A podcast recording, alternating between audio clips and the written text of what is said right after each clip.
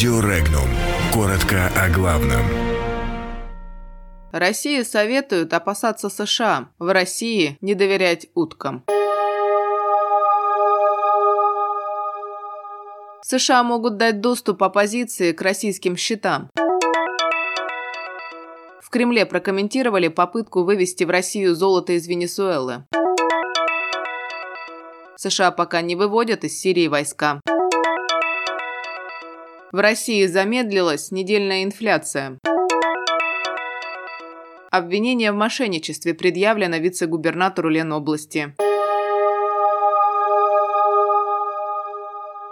России следует учиться на примере Венесуэлы и опасаться действий США по предоставлению оппозиционерам доступа к деньгам страны, которые хранятся в Америке, заявил первый зам главы фракции «Справедливая Россия» в Госдуме Михаил Емельянов. Госдеп США принял решение предоставить лидеру оппозиции Венесуэлы Хуану Гуайдо доступ к счетам правительства Венесуэлы в американских банках. Емельянов уверен, что России стоит всерьез относиться к этому инциденту и сделать выводы.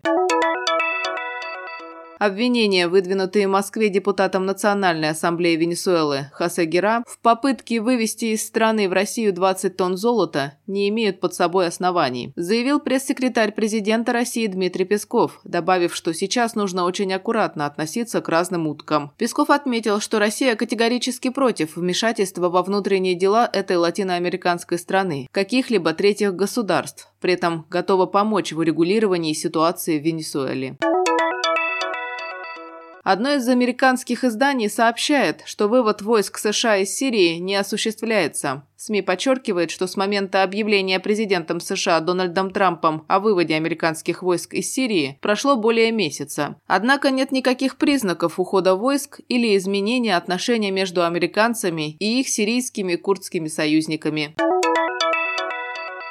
Потребительские цены в России за период с 22 по 28 января выросли в среднем на 0,1% после роста на 0,2% в предыдущие две недели. Такие данные приводит Федеральная служба государственной статистики. За период с начала января инфляция в стране составила 1%, тогда как в предыдущем году инфляция за весь январь составляла 0,3%. Сообщается, что за неделю подорожало пшено, сосиски, сардельки, жирный творог, гречневая гречневая крупа и вермишель. Одновременно с этим подешевели куриные яйца, свинина, подсолнечное масло. Цены на автомобильный бензин и дизельное топливо, по сообщению Росстата, за неделю практически не изменились, но выросли тарифы на услуги ЖКХ.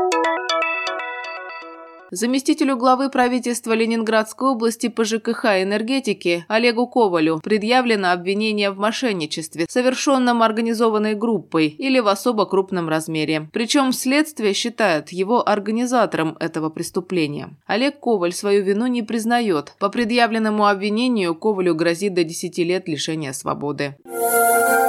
Подробности читайте на сайте Regnum.ru.